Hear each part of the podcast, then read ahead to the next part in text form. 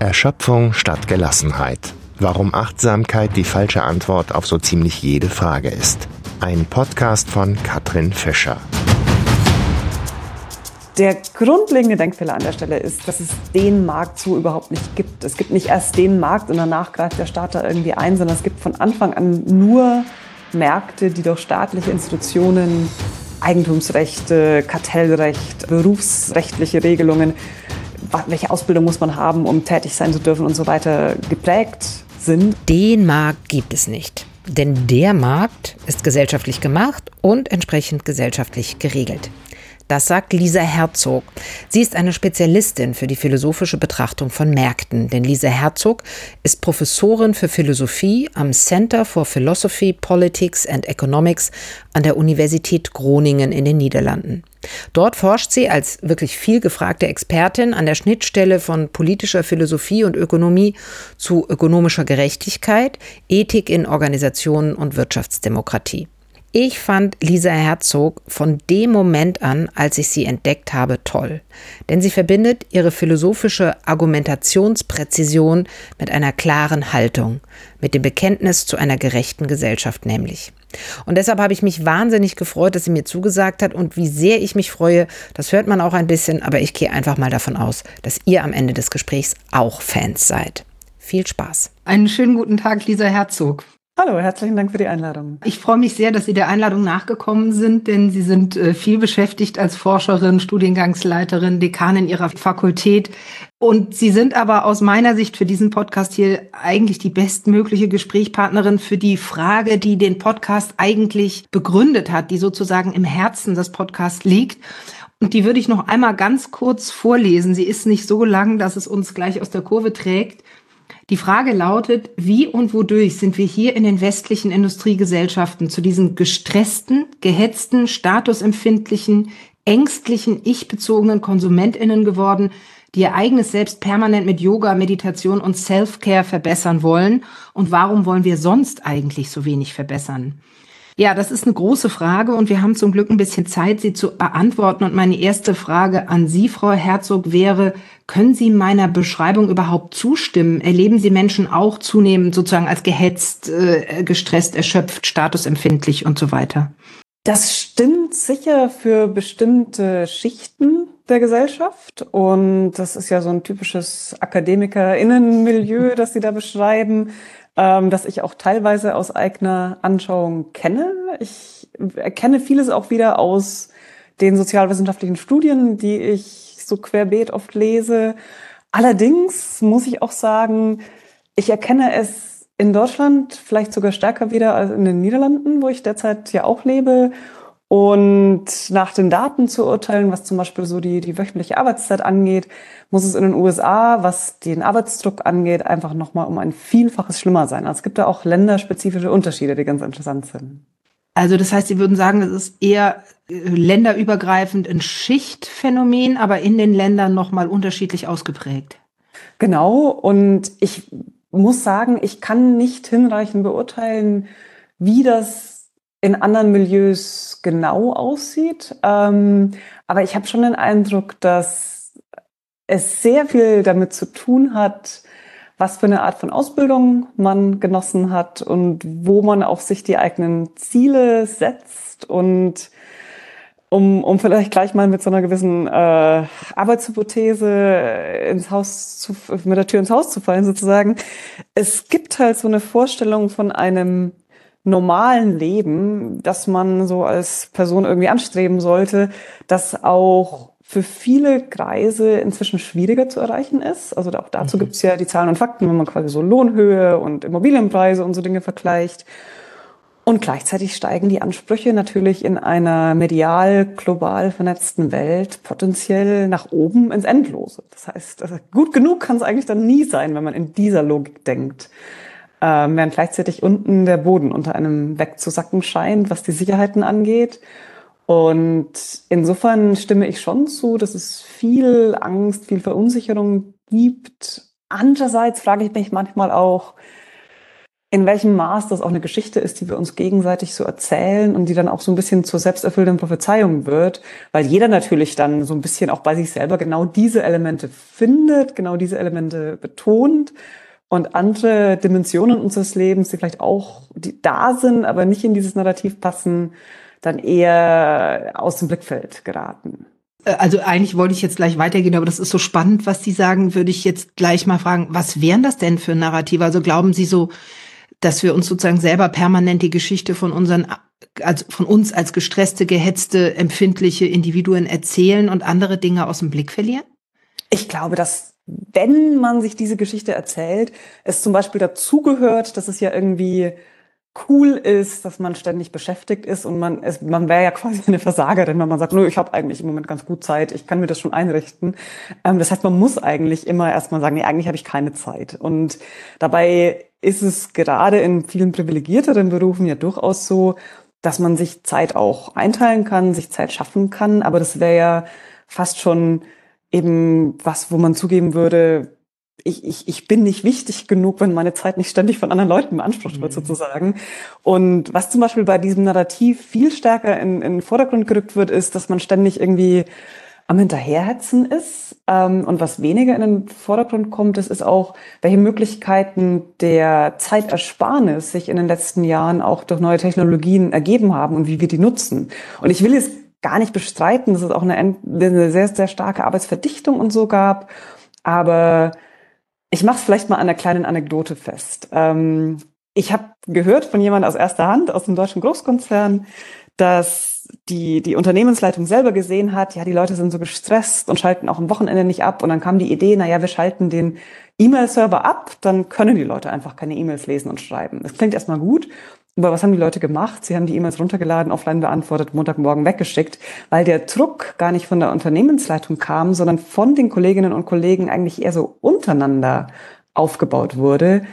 Und dann fragt man sich eben schon, in welchem Maß sind es auch solche Narrative, die wir uns gegenseitig erzählen, die dazu beitragen, dass die Einzelnen sich dann verpflichtet sehen, sowas zu machen, obwohl es die sozusagen objektiven Organisationsstrukturen gar nicht unbedingt erfordern. Mhm. Das meinte ich. Diese Art von gegenseitigen sozialen Erwartungen, die dann auch irgendwie wahr werden in dem Sinne, dass jeder sich dadurch gestresst fühlt.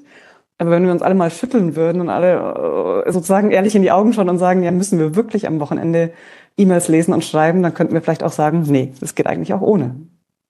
Und dann müssten wir natürlich irgendwas anderes machen und äh, da fängt es vielleicht auch schon an. Ich habe jetzt aber noch mal eine Frage, wenn wir ähm, konstatieren, dass Menschen gestresster sind oder zumindest ähm, sich erzählen, dass sie gestresster sind oder vielleicht auch in verschiedenen Schichten aus verschiedenen Gründen gestresster sind. Ne? Wir reden Natürlich, ja jetzt eher ja. über die Privilegierten, das haben Sie selber angesprochen. Dann ist meine Antwort darauf, die ich aus den Sozialwissenschaften habe. Ich bin ja selber keine Forscherin, das heißt, ich rezipiere, ich lese, was andere schreiben und da lese ich dann immer verantwortlich für diesen Zustand ist das, was wir Neoliberalismus nennen. Das ist sozusagen ein ökonomisch verengter Liberalismusbegriff, dessen Logik sich dann durch alle anderen Lebensbereiche durchfrisst. Und da wäre jetzt meine Frage, ehe wir das gleich alles mal auseinanderdröseln, auch hier nochmal die Nachfrage, werden Sie damit einverstanden? Also die Menschen sind gestresster oder erzählen sich, dass sie gestresster sind und der Grund dafür ist das, was wir Neoliberalismus nennen. Also das jetzt erstmal als Holzschnitt. Ja, doch, da würde ich schon zustimmen. Und das verlangt aber wirklich auch danach aufgedröselt zu werden, weil ich glaube, dass sich das, was wir unter Neoliberalismus so ganz allgemein verstehen, auch eben dann für unterschiedliche Akteurinnen und Akteure ganz unterschiedlich äußern kann. Das kann eben sein, dass in bestimmten Berufsgruppen eigentlich keinerlei gewerkschaftliche Vertretung und keinerlei Betriebsräte mehr da sind, die den Einzelnen bei ihrer Interessensvertretung unter die Arme greifen könnten. Das kann sein, dass ähm, einfach die Zahl der Stunden, die man bei bestimmten Löhnen arbeiten müsste, um über die Runden zu kommen, einfach hinten und vorne nicht mehr aufgeht. Es kann aber eben auch sein, dass man, und das sind jetzt eben die privilegierteren Schichten, ähm, über die wir schon sprachen, dass man so eine Produktivitätslogik so stark auch verinnerlicht hat und sich selbst auferlegt, dass man das ganze Leben eben durch so eine Brille der quantifizierbaren Nützlichkeit sieht und dann eben auch sich selbst entsprechend bewertet, sich immer im Vergleich zu anderen bewertet und äh, in dem Sinne dann eben dieses neoliberale Gedankengut auch im eigenen Leben weiterführt und damit auch quasi wieder andere unter Druck setzt, die das umgekehrt vielleicht auch tun und damit eigentlich auch selber sehr mitgefangen ist in einer Logik von Neoliberalismus, die über die institutionelle Seite hinausgeht und eben auch auf der kulturellen Ebene sehr stark wirkt. Darüber würde ich sehr gerne gleich mit Ihnen sprechen, wenn wir über das sprechen, was sozusagen eine neoliberale Mentalität ist. Und ich habe mir überlegt, dass man das sozusagen ganz streng machen kann. Wir gucken uns erstmal an, was man mit Neoliberalismus bezeichnet und dann schauen wir uns an, wie eigentlich Mentalitäten entstehen. Sie sind Ökonomin und Philosophin, das heißt, Sie sind bestens gerüstet, das zu besprechen. Und, ähm, ja, wobei, da müsste man eigentlich auch noch Soziologin und Historikerin und Kulturwissenschaftlerin sein. Das sind ja so interdisziplinäre Themen. Da ähm, kann ich auch immer nur einzelne Aspekte liefern. Ich habe sie als Ökonomin sozusagen in die Sozialwissenschaften jetzt schon mit reingerechnet, weil ich in Ihrem Buch gelesen habe, dass die Ökonomie eine Sozialwissenschaft ja, ist. Ja, da stehe ich auch noch dahinter. Genau, also dann wäre die Frage, ähm, erstmal, was sozusagen Neoliberalismus ist. Und Sie haben 2013 ein Buch ähm, äh, geschrieben oder es ist erschienen, Freiheit gehört nicht nur den Reichen. Und damit beschäftigen Sie sich ganz intensiv sozusagen mit einer unterkomplexen Verengung des Liberalismusbegriffs. Und Ihre Argumentation in vier Kapiteln, die würde ich hier gerne durchgehen, weil dann ist genau, passiert genau das, was Sie auch gerade sagen, dann ähm, dröseln wir das auf. Und Sie schreiben als allererstes, Neoliberalismus ist eine, ein Liberalismus ohne Psychologie. Was meinen Sie damit? Ja, also vielleicht ganz kurz noch als Vorbemerkung, der, der Begriff Neoliberalismus entstand in den 1930ern, meinte damit ein bisschen was anderes und wird heute eben verwendet, um ein, einen Glauben an den freien Markt, die Ablehnung staatlicher Regulierung, Misstrauen gegenüber staatlichen, auch teilweise demokratischen Einrichtungen und ja, so die, die, die Feier des Individuums, ähm, des, mhm. des starken autonomen Individuums zu beschreiben. Und die Annahme, dass wenn alle eben solche starken Individuen sind, dass dann die Welt zu einem besseren Ort wird, ganz ohne, dass man dafür Politik bräuchte. Und das ist in sehr vieler Hinsicht eine psychologisch verkürzte Weltsicht und der Punkt, an dem man das besonders stark festmachen kann, ist, wenn man sozusagen das Psychologiebild, das in ökonomischen Modellen steckt, sich anschaut. Das wird dann haben wir diesen Begriff Homo economicus, also der ökonomische Mensch, äh, beschrieben. Wenn man so eine typische Nutzenfunktion betrachtet, die menschliches Verhalten in ökonomischen Modellen modellieren soll, dann geht da der eigene Nutzen finanziell ausgedrückt und mathematisch quantifiziert positiv ein. Der Nutzen anderer Menschen spielt in den Standardmodellen keine Rolle, ein bisschen in der Verhaltensökonomie vielleicht. Und die eigene Verletzbarkeit, die eigenen Fehler, die man vielleicht auch machen könnte, wenn man mal gerade nicht so rational ist, das kommt da alles nicht vor. Und wenn Sie jetzt einen Ökonomen fragen würden, ja, warum macht man das? Warum verwendet man so ein verkürztes Bild menschlichen Handelns? dann würde die Antwort lauten, naja, damit richten wir eben den Blick auf bestimmte Phänomene und es ist ja auch nicht so falsch, dass Menschen lieber mehr Geld als weniger Geld haben. Aber das Problem ist dann, wenn aus einer Modellierungsannahme eben ein ganzes Weltbild wird, weil dann schon die Frage ist, was übersehen wir alles und was schätzen wir falsch ein, wenn wir dieses psychologisch komplett schiefe Bild menschlichen Verhaltens als Grundlage unserer gesellschaftlichen Vision sozusagen nehmen. Wenn ich es richtig verstanden habe, war der Homo economicus ja aber irgendwann mal eine Art ähm, aufklärerisches Ideal, als äh, er stammt, wenn das stimmt, von Adam Smith oder ist im Zuge ähm, sozusagen der Entwicklung der Ökonomie als eigener Wissenschaft entstanden und hatte durchaus mal ähm, widerständige Züge gegenüber einer Ständegesellschaft. Und das hat sich dann im Laufe der Zeit verändert, ist das richtig? Ja, also Adam Smith Interpretation ist nochmal ein ganz eigenes Feld für sich, weil der ja oft eben als Vater einer marktliberalen Gesellschaft und der Ökonomie als Wissenschaft gesehen wird. Und er war aber in erster Linie Moralphilosoph und es ist ein ziemlich verkürztes Bild von ihm, das da oft äh, rezipiert wird.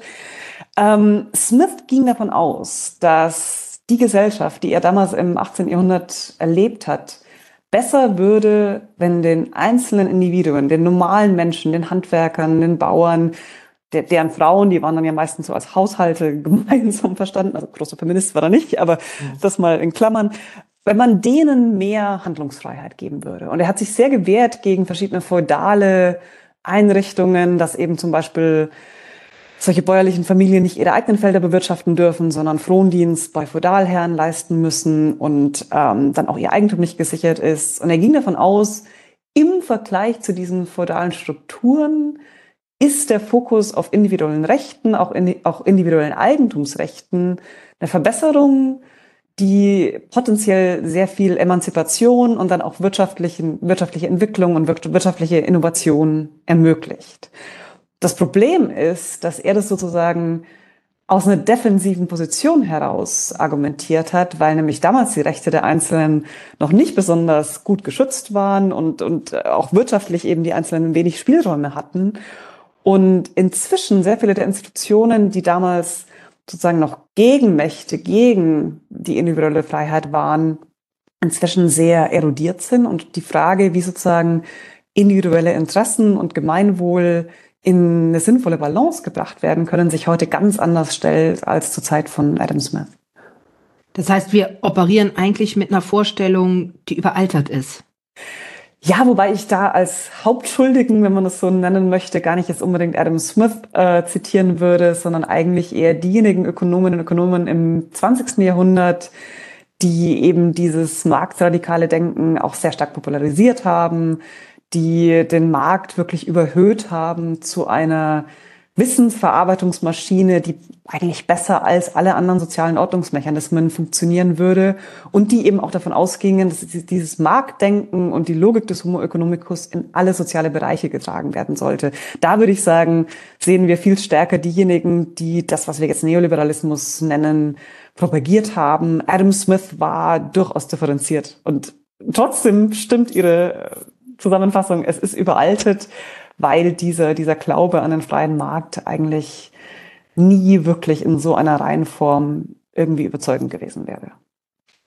Das heißt, Ihre erste Kritik ist, ist sozusagen ein Liberalismus ohne Psychologie, bezieht sich auf dieses verkürzte Menschenbild, starke Individuen, die ganz rational ihren eigenen Profit permanent ähm, maximieren wollen als grundlegendes Menschenbild. Genau, und da steckt auch eine feministische Kritik drin, die ich in dem Liberalismusbuch noch nicht so sehr betont habe, aber wo ich seitdem auch noch viel dazugelernt habe und viel gelesen habe. In dem Sinne, dass natürlich alle Formen von Care-Arbeit, Familienarbeit und so weiter in diesem Menschenbild eigentlich nicht vorkommen. Und, und, und nochmal historisch war es so, dass eigentlich die ökonomische kleinste Einheit immer der Haushalt war. Und da gab es eben dann den, den, den, also die ist auch noch heterosexuell gedacht und, und sehr binär natürlich. Und der, der Mann ist derjenige, der rausgeht und Geld verdient und die Frau ist diejenige, die im Haus die, die Kinder äh, großzieht und den Haushalt führt und die Alten und Kranken pflegt. Und das hat alles unsichtbar gemacht, was an Arbeit, an wirtschaftlicher Wertschöpfung im Haushalt stattfindet und wo auch einfach komplett anthropsychologische Mechanismen am Werk sind. Insofern hat das auch noch diese Dimension, dass einfach ähm, Züge, die wir so stereotyp als feminin bezeichnen würden, in diesem Menschenbild eigentlich keinen Platz haben. Mhm. Da hat äh, Franziska Schutzbach, Soziologin und Genderforscherin, die ein ganz tolles Buch geschrieben hat über die Erschöpfung der Frauen, hier im Podcast auch um sozusagen die These formuliert, dass Kapitalismus inhärent frauenfeindlich sei, weil eben die Sphären der ähm, Produktion und der Reproduktion so getrennt sind und die Produktion ist ähm, sichtbar und wird von Männern gemacht und wird bezahlt und die Reproduktion ist unsichtbar äh, von Frauen gemacht und ist unbezahlt. Dass das so eine grundlegende Dichotomie ist, die es sehr problematisch macht. Ja, ich weiß nicht, ob das so sein müsste oder ob man sich, wenn man das wollte, auch einen gender-egalitären und äh, ja, fair im Umgang mit Familienarbeit umgehenden äh, Kapitalismus vorstellen könnte. Aber der derzeitige Kapitalismus ist eben mit einer jahrhundertelangen Geschichte des Patriarchats verbunden und ist deswegen sicher nicht äh, gendergerecht. Und äh, wir haben eigentlich auf diese Frage, wie wir als Gesellschaft mit Pflegearbeit und Familienarbeit umgehen, immer noch keine ehrliche Antwort äh, gefunden, in dem Sinne, dass wir erwarten, dass irgendwie jetzt alle außer Haus arbeiten, aber die, die mhm. innerhäusliche Arbeit eigentlich immer noch den einzelnen Familien angelastet wird, was sich dann auch besonders daran zeigt, dass Alleinerziehende in sehr vielen Ländern in der Armutsstatistik und auch in der Statistik, wer wie wenig Zeit zur Verfügung hat, äh, ganz oben stehen. Und das sind mhm. auch oft Frauen dann. Ja, oder überhaupt, ich denke immer, wie soll das funktionieren? Ähm, das Leben mit Kindern oder auch mit Partnern, man braucht Zeit für Intimität, für äh, spontane Situationen. Und wenn man, wie es ja jetzt auch heißt, dass ähm, Frauen natürlich viel mehr in die Vollzeit gehen sollen, weil Fachkräftemangel herrscht, wenn dann beide Vollzeit arbeiten, selbst wenn die Kita funktionieren würde, was sie ja nicht tut, oder die Schule, frage ich mich immer, wie dann noch ein ähm, gelingendes Familienleben stattfinden soll. Also ich sehe das nicht.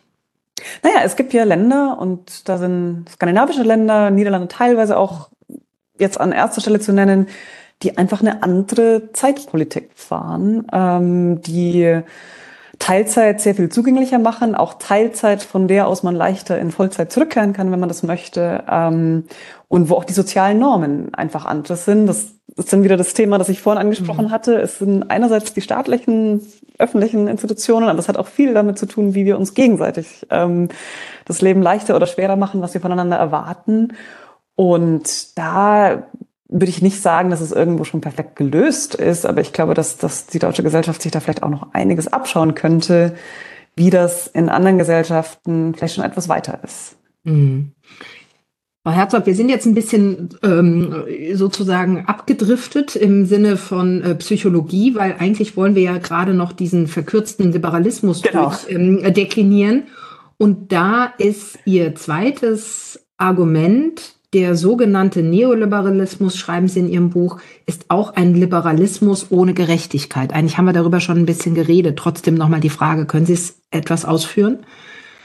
Ja, also dieser Neoliberalismus kennt eigentlich nur eine Vorstellung, die irgendwie in die Nähe von Gerechtigkeitsvorstellungen gerückt werden könnte, die aber eigentlich ziemlich falsch ist, muss man leider echt so sagen. Und es ist die Vorstellung, na ja, wer im Markt etwas verdient, der hat es dann auch verdient. Und Besteuerung ist ungerecht deswegen. Und ähm, das ist ein Fehlschluss an der Schnittstelle von Philosophie und Ökonomie in dem Sinne, dass hier ökonomische Verteilungsmuster, die vielleicht bestimmten Knappheitslogiken folgen, aber nichts über den moralischen Wert der Beiträge der einzelnen Aussagen, ähm, philosophisch als Gerechtigkeit ähm, gelesen werden. Und alle Gerechtigkeitstheorien, die die politische Philosophie in den letzten Jahrzehnten so diskutiert hat, vielleicht mit Ausnahme bestimmter Rechtslibertäre, aber das ist nur eine ganz kleine Strömung, gehen eigentlich davon aus, dass wir in einer gerechten Gesellschaft sehr viel gleichere Lebensverhältnisse bräuchten. Alle sind sich eigentlich auch einig, dass es für Kinder, die sich ja auch ihren familiären Hintergrund nicht aussuchen, Chancengleichheit in einem substanziellen Sinne geben muss. Also nicht nur formell, jeder darf im Prinzip alles machen, sondern auch im Sinne von Unterstützung bei der Jobsuche, bei der Suche nach Ausbildungs- oder Studienplätzen, ähm, äh, Stipendienprogramme, aber eben gleichzeitig auch die Frage, müssen wir darüber jetzt auch in so einem individualistischen Sinne nachdenken, sondern sollten wir das nicht eigentlich mehr als eine Frage der sozialen Verteilung von Ressourcen im Sinne von, wer passt eigentlich gut in welchen Job ähm, und nicht im Sinne von einer Hierarchisierung bessere, schlechtere Jobs und so denken. Also die kapitalistische Wirklichkeit, die wir derzeit sehen, auch mit den sozialstaatlichen Maßnahmen, die Länder wie Deutschland ja haben, ist weit davon entfernt, irgendwelchen philosophischen Gerechtigkeitsprinzipien zu entsprechen, muss man leider echt so sagen. Und mein Eindruck ist auch, es wird über die Jahre eigentlich eher schlechter als besser, mhm. weil einfach durch gesellschaftliche Klassenbildungsmechanismen, also Partnerwahl in der eigenen sozialen Gruppe, was einfach der Normalfall ist, sich die Schichten im Moment eher auseinanderentwickeln und die staatlichen ähm, Institutionen eigentlich viel zu wenig tun, um, um dem auch entgegenzuwirken. Das ist, ähm, glaube ich, jetzt auch Gegenstand Ihres, Ihres Buches, das jetzt gerade erscheint. Ich, ich würde noch mal ganz kurz zurückgehen um das ein bisschen zu versuchen, anschaulich zu machen, was Sie gerade gesagt haben, wenn Sie sagen, die Verteilung der Berufe und der Verdienste ist weit von Gerechtigkeit entfernt. Wäre das sowas wie, ich versuche mal ein Beispiel, dass ähm, jemand, der äh, klassisch Investmentbanker äh, ist, sehr, sehr viel Geld verdient, aber die Grundschullehrerin oder die Pflegekraft weniger verdient und es keinerlei staatliche Anreize oder Regulierung dieser Verdienste im Hinblick auf Nützlichkeit oder Sinnhaftigkeit für die Gesellschaft gibt, wie wir es ja zum Beispiel in der Corona-Pandemie erlebt haben plötzlich.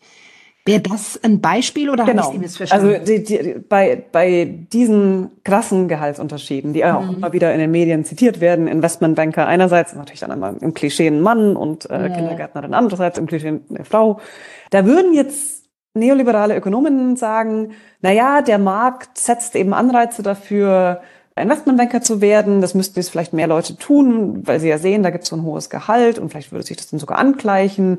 Und der Markt, am liebsten würde ich es in Anführungszeichen setzen, weil es ist schon die Frage, wer das denn eigentlich dann ist, mhm. keine Anreize, Kindergärtnerin zu werden weil da offenbar nicht ja, so wie Nachfrage da ist. Und da sieht man ja schon, dass dieses Argument nicht stimmen kann, denn gleichzeitig reden wir über enormen Fachkräftemangel, gerade in sehr vielen Pflege- und Betreuungsberufen. Ähm, und der grundlegende Denkfehler an der Stelle ist, dass es den Markt so überhaupt nicht gibt. Es gibt nicht erst den Markt und danach greift der Staat da irgendwie ein, sondern es gibt von Anfang an nur Märkte, die durch staatliche Institutionen Eigentumsrechte, Kartellrecht, berufsrechtliche Regelungen, welche Ausbildung muss man haben, um tätig sein zu dürfen und so weiter geprägt sind. Und in diese Märkte erzeugen dann gewisse Formen von Einkommen und könnten aber meines Erachtens auch schon anders reguliert werden. Und was Sie jetzt angesprochen haben, die Frage, sollten wir nicht ähm, Berufe auch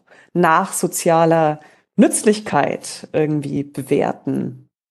Ähm, das wirft natürlich schon schwierige Fragen danach auf, wie wir jetzt soziale Nützlichkeit genau messen mhm. und, und wer darüber das Sagen hat.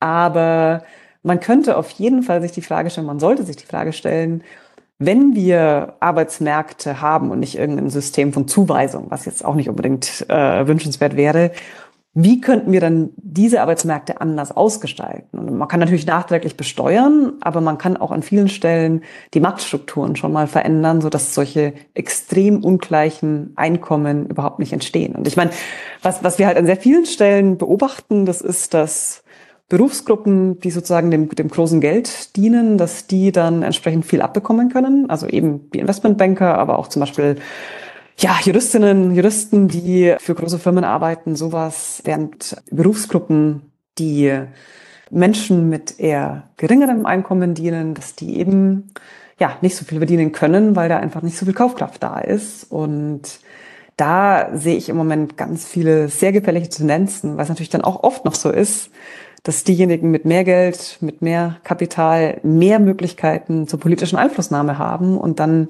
nicht nur das Wirtschaftssystem, sondern auch das demokratische System letztlich aus den Fugen gerät.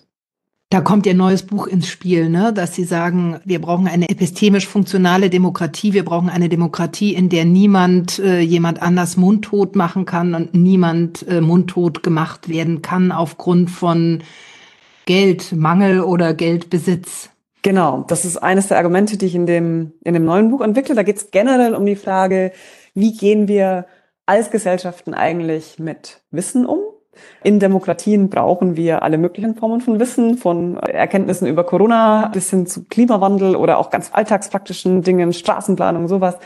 Wissen ist ausdifferenziert und wir leben derzeit in Gesellschaften, in denen bestimmte Wissensformen sehr viel mehr Gewicht im öffentlichen Diskurs bekommen als andere. Und das ist, folgt nicht immer der Logik der Sachverhalt, dass man sagt, ja gut, bei Corona sollen jetzt die Epidemiologinnen äh, mehr Gewicht bekommen, sondern das wird verzerrt durch die sozioökonomischen Hintergründe der Beteiligten.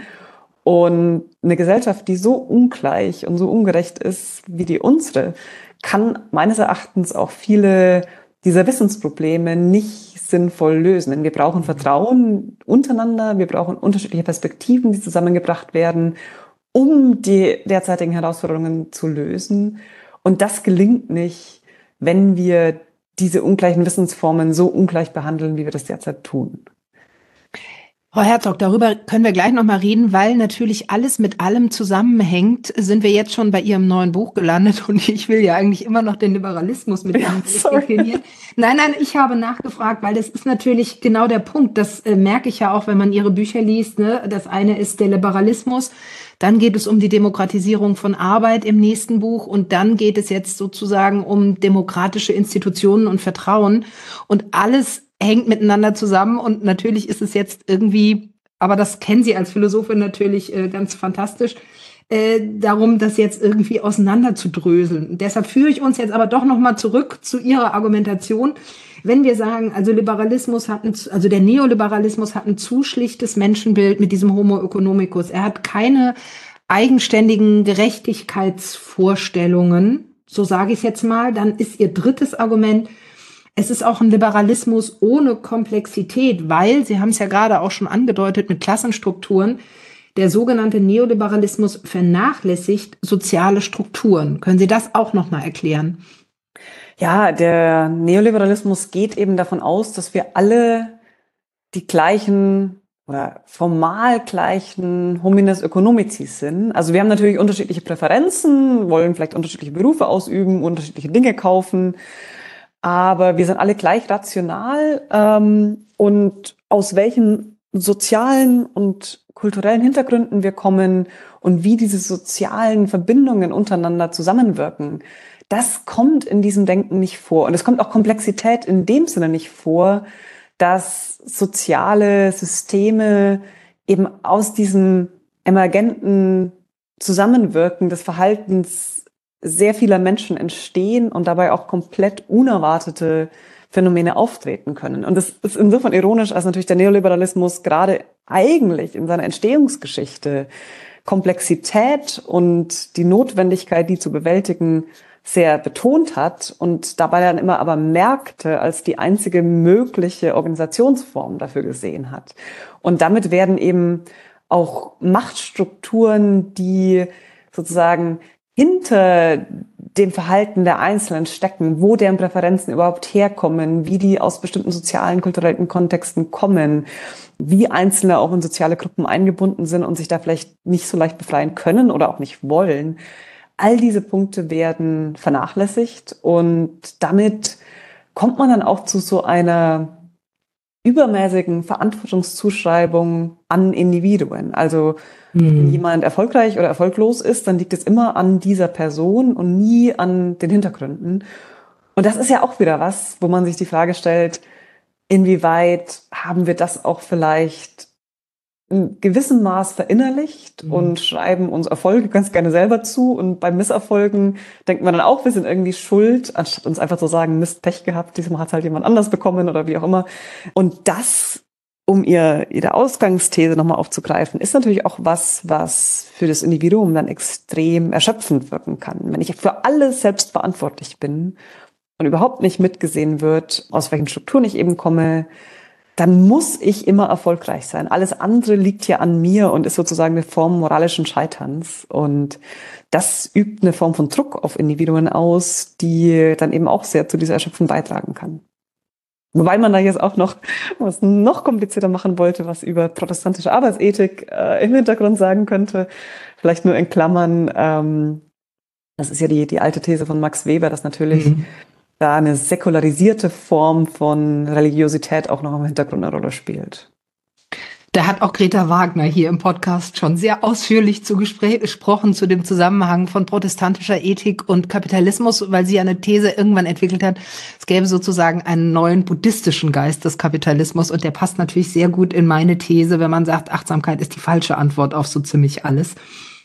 Also ähm, ja, da müssen wir nachher noch mal genauer ja. Haben wir darüber geredet. Genau. Also ich würde gleich noch mal auf dieses wirklich verrückte Konstrukt zurückkommen, dass der Markt so eine Art quasi religiöse Lösungsfunktion bekommt. Ich würde nur gerne das letzte Argument erst noch mal von Ihnen hören, weil Sie auch sagen, Neoliberalismus ist ein Liberalismus ohne Endlichkeit. Also das ganze Thema Umwelt und Nachhaltigkeit wird vor diesem Hintergrund des Wachstums komplett vernachlässigt.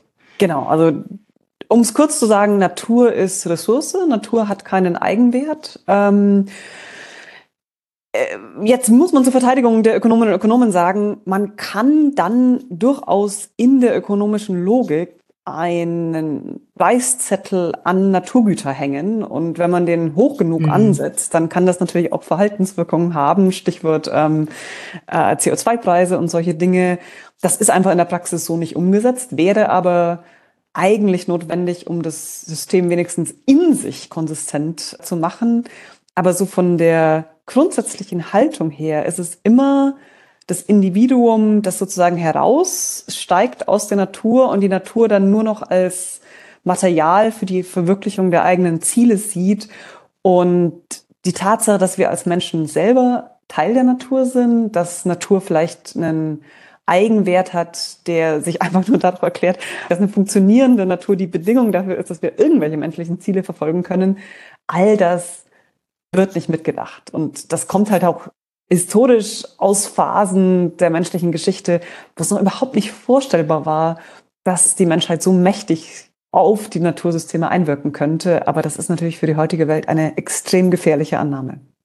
Was ich wirklich verrückt finde, und das ist jetzt vielleicht der Link rüber zu der Frage, wie eigentlich Mentalitäten entstehen. Wenn Sie das jetzt beschreiben, dann denkt man ja wirklich, es ist, es ist eine Vernachlässigung, also das Individuum wird konzipiert als so eigenständig aus der Natur herausgenommen, so souverän und dann bekommt der Markt, in dem das Individuum organisiert ist oder sich organisiert, eine sozusagen quasi religiöse Funktion und kann Dinge lösen, dass man sich ein bisschen fragt, wie konnte das eigentlich so wirkmächtig werden? Das klingt ja fast ein bisschen, ich sag's jetzt mal lächerlich. Ja, nee, wenn man, ich, ich glaube, die Kulturgeschichte der zukünftigen Jahrhunderte wird mit großer Verwunderung diese Phase betrachten, in der man so an den Markt geklappt hat. Ähm, ich hoffe, dass wir bald so weit sind. Ähm, ich glaube, dass man das eigentlich nicht verstehen kann, wenn man nicht den geopolitischen Kontext des Kalten Kriegs mitdenkt. Und zwar insofern, als damals in der sogenannten westlichen Welt halt die Wahrnehmung vorherrschte, die Welt besteht aus zwei Blöcken und so ein bisschen globaler Süden, aber den hat man ja nicht ernst genommen. Ähm, und in diesen zwei Blöcken gibt es zwei Logiken. Das eine ist eine totalitäre, diktatorische Logik, in der es keine politischen Freiheiten gibt, keine Demokratie und eben Planwirtschaft, nicht Marktwirtschaft. Und im Westen gibt es dann eben Demokratie, Redefreiheit, Meinungsfreiheit, antipersönliche Freiheiten und ökonomische Freiheit und den freien Markt. Ist ganz interessant, im Englischen wird der Begriff oder wurde der Begriff Free Enterprise, also freie Unternehmung, da auch sehr stark ähm, mit assoziiert. Und dadurch, dass man natürlich immer sagen konnte, wir wollen doch keine Diktatur und den Markt dann sozusagen auf eine Ebene mit Demokratie und Menschenrechten und allem, was es so an positiven Freiheiten noch gibt, gestellt hat, konnte, glaube ich, dieses Bild entstehen. Und gut, es, es gäbe sicher noch viele andere Faktoren, die man mitbenennen könnte. Ähm, es gab auch ganz handgreifliche Propagandamechanismen in dem mhm. Sinne, dass private Firmen, die weniger Steuern zahlen wollten, diejenigen Ökonominnen und Ökonomen gefördert haben, die gegen staatliche Eingriffe geschrieben haben argumentiert haben. Es gab auch das Problem, dass die Form der politischen Steuerung, die der, der Keynesianismus seit den 1940ern, 50ern vertreten hatte, nicht mehr so wirklich funktioniert hat. Also es war schon eine Gemengelage, in der diese Idee, lasst uns mehr in der Gesellschaft durch Märkte regulieren, nicht komplett idiotisch erscheinen musste. So wie sie uns vielleicht heute in der Retrospektive erscheint. Aber wenn man Texte dann auch aus eben diesen Phasen liest und zum Beispiel auch die, die Angst vor so einer überbordenden Bürokratie, die sich sozusagen mhm. übers ganze Leben legt und den Einzelnen kaum noch Luft zum Atmen lässt, wie das dann auch noch dazu kam. Also das, das hat schon durchaus damals einen gewissen intuitiven Appeal gehabt, zu sagen, lasst den Leuten noch einfach ihren Freiraum, lasst sie einfach miteinander handeln, dann kann jeder selber schauen, was für sie oder ihn gut ist und der Staat muss nicht so viel machen. Und die epistemische Dimension, also epistemisch im Sinne immer von Zusammenhang mit Wissen, ähm, mhm. das ist der philosophische Fachausdruck, diese epistemische Dimension hat dann eben noch das Bild hinzugefügt, dass in Märkten Wissen verarbeitet wird, ohne dass man es irgendwie erst zentral einsammeln und dann wieder irgendwie in einem Plan sozusagen ausspielen müsste. Und das hat dem Ganzen sehr viel Appeal gegeben. Und was dann nach 1989 noch hinzukam, war natürlich gut, die ähm, Planwirtschaften und politischen Systeme im Sowjetblock waren nicht erfolgreich gewesen. In dem Sinne hat der Westen gesiegt oder es wurde das so gesehen. Und es gab ja damals von Francis Fukuyama den berühmten Ausspruch, dass man das Ende der Geschichte erreicht habe. Und es gehe jetzt eigentlich nur noch darum, dass alle Länder weltweit diese Kombination aus Kapitalismus und Demokratie erreichen würden. Was er inzwischen auch wieder zurückgenommen hat. Aber das war wirklich so dieses Triumphgefühl. Wir haben die Lösung, wie man komplexe Gesellschaften organisiert. Und jetzt müssen nur noch alle mitmachen und dann erreichen wir ähm, den gleichen Wohlstand, den wir im Westen haben für alle. Aber das hat sich inzwischen natürlich als eine höchst gefährliche Illusion herausgestellt. Einfach allein schon wegen der Klimakrise, aber auch aufgrund ganz vieler anderer Faktoren. Wir erleben natürlich weltweiten Rechtsruck auch und wir erleben diese, diese Zunahme von Erschöpfung, wenn es denn so ist. Ne? Das kann man natürlich auch hinterfragen, ob Leute sich als erschöpft beschreiben und sowas. Aber für mich wäre da jetzt die Frage, das haben Sie ja vorhin auch gesagt, wenn wir uns eben diese Erzählungen über uns selber zum Besten geben, ne? wie, wie wichtig wir sind und wie gestresst wir sind und wie toll wir unser Leben organisieren, das gehört ja alles so ein bisschen rein in das, was man dann so neoliberale Mentalität nennt. Und da wäre für mich die Frage, wie entsteht eigentlich so eine Mentalität? Also wie passt man sich an, ohne es zu merken, denn wir alle halten uns ja für individuell und merken gar nicht, wie sehr wir eben sozial und historisch geprägt sind. Das geschieht vielleicht über Normen, das haben Sie jetzt schon angesprochen. Aber das ist die Frage, wie entsteht das eigentlich, dass wir so eine Mentalität ausprägen?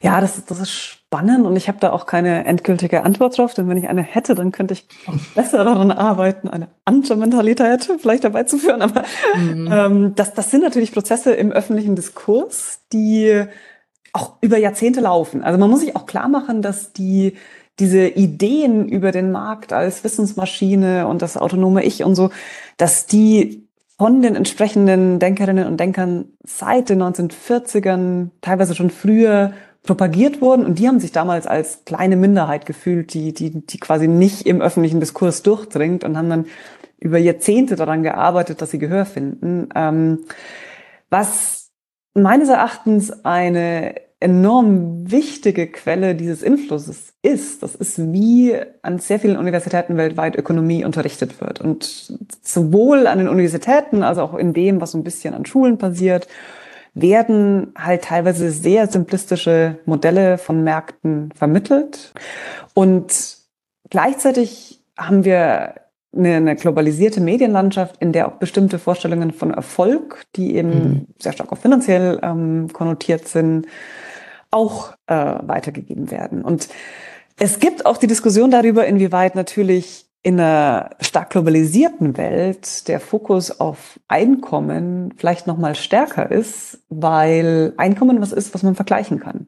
Wenn ich jetzt sage, ich lebe in einer ganz bestimmten Kultur und ich bin irgendwie besonders gut darin, die Rituale dieser Kultur auszuüben. Damit kann ich nicht weltweit irgendwie auf, auf Twitter angeben. Das ist ja nicht irgendwie messbar und vergleichbar. Das heißt, Geld schafft ja auch einen Vergleichbarkeitsmaßstab, der dann über alle Kulturgrenzen hinweg gilt. Und ähnlich funktioniert eigentlich auch die, die quantifizierbare Aufmerksamkeitslogik der sozialen Medien. Also wie, wie viele Follower habe ich? Auch das ist ja was, was sich eben zählen lässt und wo dann mhm. alle qualitativen Unterschiede verschwinden. Und ich meine, ich, ich spekuliere jetzt ein bisschen, aber ähm, ich glaube, dieses, dieses sich festhalten an Zahlen, das gibt einem natürlich auch so eine gewisse Sicherheit die eine wunderbare Antwort auf vielleicht eigene Ängste, die Suche nach einer eigenen Rolle, nach einem eigenen Platz in der Gesellschaft sein kann, wo man ganz klar weiß, wo man im Vergleich zu anderen steht und wo man ganz klar weiß, ja gut, was, was ist meine Zielrichtung? Ich muss mehr davon bekommen. Und in einer komplexen Welt, in der auch die Lebensentwürfe nicht mehr, was ja schön ist, was gut ist, ist rein durch Traditionen bestimmt werden, wo man nicht mehr einfach nur macht, was die eigenen Eltern machen, ist ja die Frage, woran orientiere ich mich denn? Also woher kommen meine Wertvorstellungen, was will ich erreichen? Und da würde ich jetzt eben die These aufstellen, alles, was sich quantifizieren lässt, hat in so einer Welt einen Vorteil gegenüber allem, was nicht quantifizierbar ist, weil es den Einzelnen eben dieses, dieses Gefühl scheinbarer Sicherheit gibt im Sinne von, ich weiß, wo ich stehe und ich weiß, wohin ich mich bewegen muss, nämlich dahin, wo ich dann mehr habe. Und Geld ist ja auch so ein, eine Reichweitenvergrößerung. Ne? Ich kann dann eben irgendwohin in Urlaub fliegen. Ich kann dann das, was mir auf den Medien dargele also vorgelebt wird als äh, gelingendes Leben, ähm, nämlich äh, die Fernreise, das durchgestylte Wohnzimmer, der durchgestylte Körper, die durchgestylten Mahlzeiten, all das kann ich dann vielleicht eher mir zubereiten. Ja, wobei ich es eine interessante Frage finde, ob in den Köpfen der Menschen und vor allem auch der Jüngeren, die ja als Digital Natives aufgewachsen sind, Geld sozusagen das Endziel ist und Medienaufmerksamkeit das Mittel oder ob es eigentlich umgekehrt ist. Ich will eigentlich die Aufmerksamkeit und das Geld ist das Mittel dafür. Aber das, das müssten empirische Forscherinnen und Forscher untersuchen, inwieweit es da vielleicht sogar so eine, so eine Umkehr gegeben hat. Weiß ich nicht. Was Sie ja vorhin gesagt haben, ist auch, oder was ein Kennzeichen des Neoliberalis äh, Neoliberalismus ist, ist, dass sich die Logik des Marktes, also der Quantifizierbarkeit der Preise, der Aufmerksamkeit durch alle Lebensbereiche frisst. Und da ähm, gibt es ja auch Untersuchungen, und es scheint mir ungeheuer plausibel, dass sich dadurch Konkurrenzverhältnisse ausweiten. Es ist nicht mehr so, dass ich mit einer anderen Person temporär begrenzt, meinetwegen um eine Arbeitsstelle konkurriere, sondern man konkurriert permanent mit allen Mitmenschen um Aufmerksamkeit, um Fitness, um Schönheit, um Klugheit, um Geld. Also, dass diese Verhältnisse sich einfach ausweiten und dadurch Mitmenschen eigentlich ja eher Gegner werden. Und das wäre so eine Frage auch, ob dadurch nicht auch Erschöpfung und Misstrauen zunehmen. Was sagen Sie dazu? Einerseits möchte ich sofort zustimmen, andererseits ist natürlich auch eine schöne Aufgabe der Philosophie, immer wieder mal daran zu erinnern, dass bestimmte Probleme nicht ganz so neu sind. Also auch schon bei Jean-Jacques Rousseau heißt, dass der Mensch sich immer nur in den Augen der anderen sieht und sich immer, also in der modernen Gesellschaft, aber im 18. Jahrhundert und sich immer vergleicht und deswegen unglücklich ist. Also ich glaube, wir haben vielleicht einen in sehr, sehr vielen Gesellschaften, vielleicht nicht in allen Gesellschaften, vorhandenen Trieb, uns mit anderen zu vergleichen und uns irgendwie besser stellen zu wollen. Wenn wir den sozusagen mal als anthropologische, vielleicht fast Konstante betrachten, ich habe immer noch die Hoffnung, dass er keine Konstante sein muss, aber er ist zumindest in vielen Gesellschaften da, dieser, dieser Vergleichstrieb.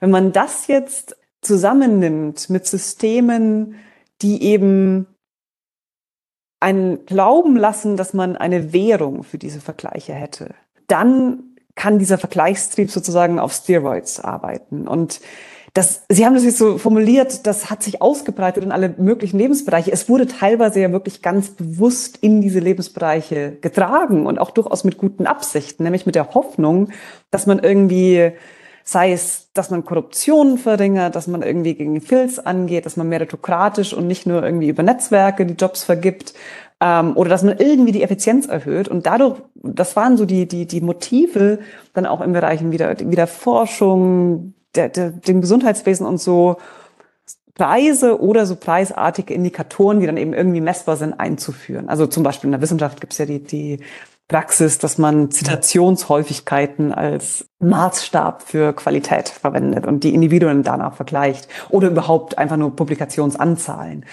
Und da ist eben auch wieder die Frage, was macht das dann mit diesen sozialen Systemen und was macht das mit den Menschen, die daran tätig sind? Und wenn diese Systeme eigentlich einer anderen Logik folgen sollten, und das würde ich jetzt für Wissenschaft einfach mal postulieren, da geht es um Wahrheitssuche und um vielleicht noch sozial relevante Formen der Forschung, aber nicht um die Anzahl von Publikationen per se, dann kann eben dieses quantifizierende Denken auch zu ziemlich perversen Anreizen führen, weil dann eben alle so viel wie möglich publizieren müssen und dann sind auch eben alle sehr erschöpft, ohne dass überhaupt noch sinnvoll die Frage gestellt werden kann, welche Forschung bräuchten wir denn eigentlich? Und was könnten wir denn jetzt machen, wenn wir nicht diesen quantifizierbaren Druck ständig hätten. Und das ist aber auch wieder was, wo ich sagen muss, sehr viele Universitäten sind öffentlich finanziert, die müssten sich diesem Druck auch nicht so unterwerfen. Es gibt auch viele Gegenbewegungen und auch die Versuche, da anders ranzugehen. Also es gibt dann eben immer noch auch diese selbstgemachte Komponente daran. Und natürlich ist es so, dass jetzt nicht die einzelne Nachwuchswissenschaftlerin, die in diesem System überleben muss, sich dem entgegenstellen kann. Aber diejenigen, die Dauerstellen haben und vielleicht auch schon gewisse Führungspositionen, die können natürlich sehr wohl sagen, Leute, es geht nicht darum, dass ihr es irgendwie immer mehr publiziert, sondern es geht uns um Qualität und darum, dass ihr euch überlegt, was, welche Forschung wirklich sinnvoll und relevant ist. Und vielleicht ist die ganz riskant und dann kommt vielleicht auch nichts raus, aber macht es, weil das die Aufgabe von Forschung ist. Also auch da wieder, es gibt so die, die, die Druckfaktoren von außen, dass auf soziale Systeme dieser Druck ausgeübt wurde. Und dann gibt's noch diese verinnerlichte Mentalität, wo man sich schon die Frage stellen muss, sollte das so sein und ging es nicht vielleicht auch ganz anders?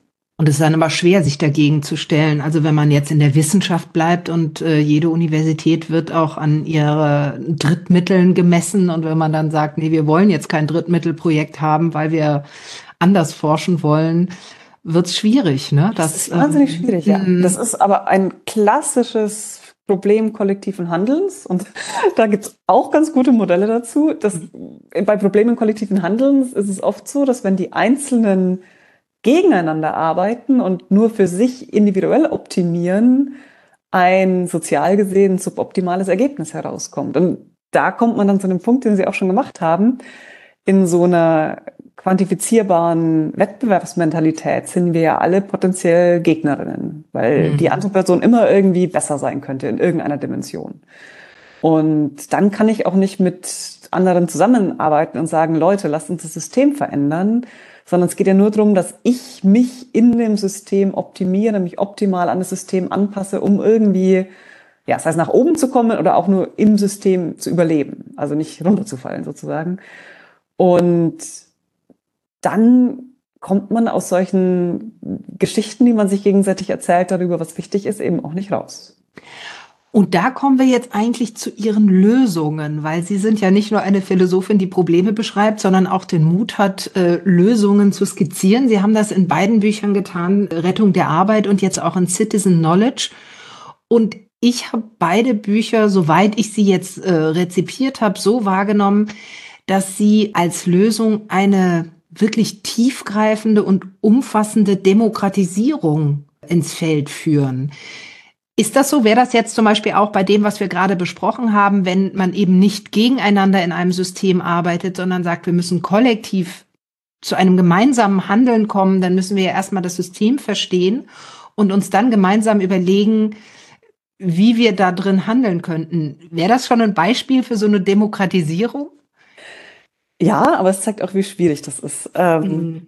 Und zwar einerseits eben ja, weil die grundlegende Stoßrichtung dessen, was ich an Lösungsansätzen anzubieten habe, ist eigentlich zu sagen, wie können wir an den Punkt kommen, wo sich die Beteiligten gemeinsam dafür verantwortlich fühlen, bestimmte Systeme zu ändern und wie können sie auch befähigt werden, das zu tun und eben gemeinsam nach Lösungen zu suchen und nicht nur jeder für sich individuell zu optimieren, weil wir dann durch diese demokratischen Strukturen oft ganz andere Lösungen finden können, auch dadurch, dass dann unterschiedliche Ideen, unterschiedliche Wissensformen zusammengebracht werden können, dann kann man auch bestimmte Trends oder, oder Dinge, die man so für naturläufig und notwendig hält, eventuell durchbrechen.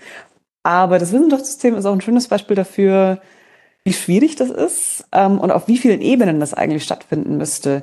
Denn es ist ja ein sehr globales System inzwischen. Und wenn man zum Beispiel daran denkt, wie der ganze Publikationsmarkt läuft, das ist ein Thema, an dem ich eigentlich regelmäßig verzweifle. Aber also wir stecken als Wissenschaftler eigentlich in der, also oder wir, wir werden in der Hand gehalten von einigen wenigen großen Wissenschaftsverlagen, die da irre viel Geld mitmachen, dass eigentlich von WissenschaftlerInnen geschriebene Artikel, die durch WissenschaftlerInnen reviewed werden und danach von WissenschaftlerInnen in Bibliotheken gelesen werden, nochmal durch dieses externe System von Verlagen ja, verkompliziert und erschwert und vor allen Dingen verteuert werden.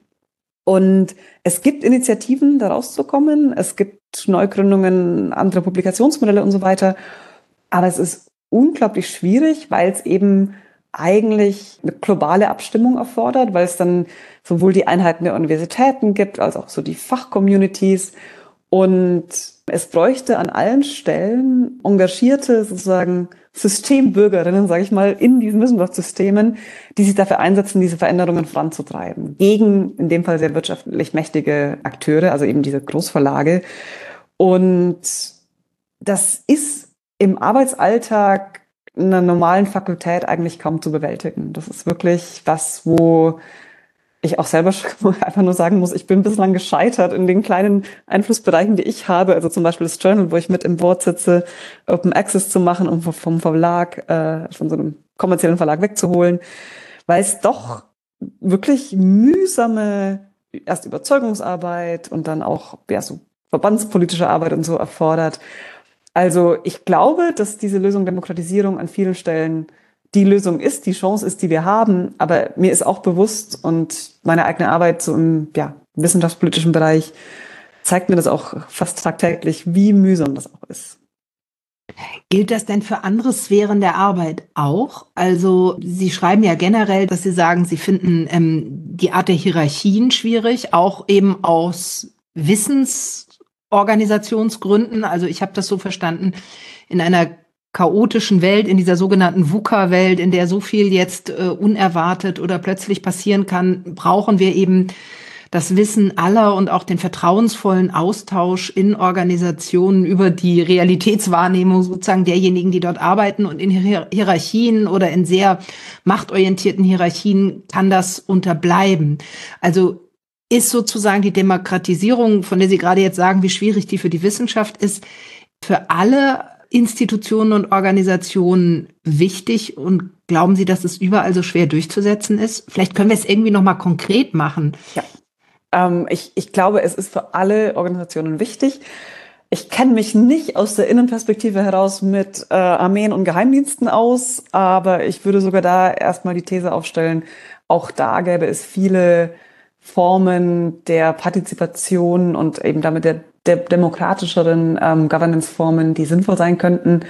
In der Wirtschaftswelt auf jeden Fall. Und Sie haben es schon angesprochen, Unternehmen agieren in komplexen Märkten. Es ändern sich ständig die Parameter und in Hierarchien wird ganz viel Wissen, das sozusagen auf der Arbeitsebene von Organisationen liegt, oft unter den Tisch fallen gelassen. Manchmal aus strategischen Gründen irgendwie nicht nach oben durchgereicht, weil eine Abteilung irgendwie denkt, das schadet ihr jetzt vielleicht, wenn sie da ehrlich ist. Ähm, und insofern als, als Grundimperativ würde ich sagen, das gibt's überall. Und jetzt ist die Frage, was sind denn eigentlich die Hindernisse? Und mhm. ähm, die sind, glaube ich, in verschiedenen Organisationen durchaus unterschiedlich.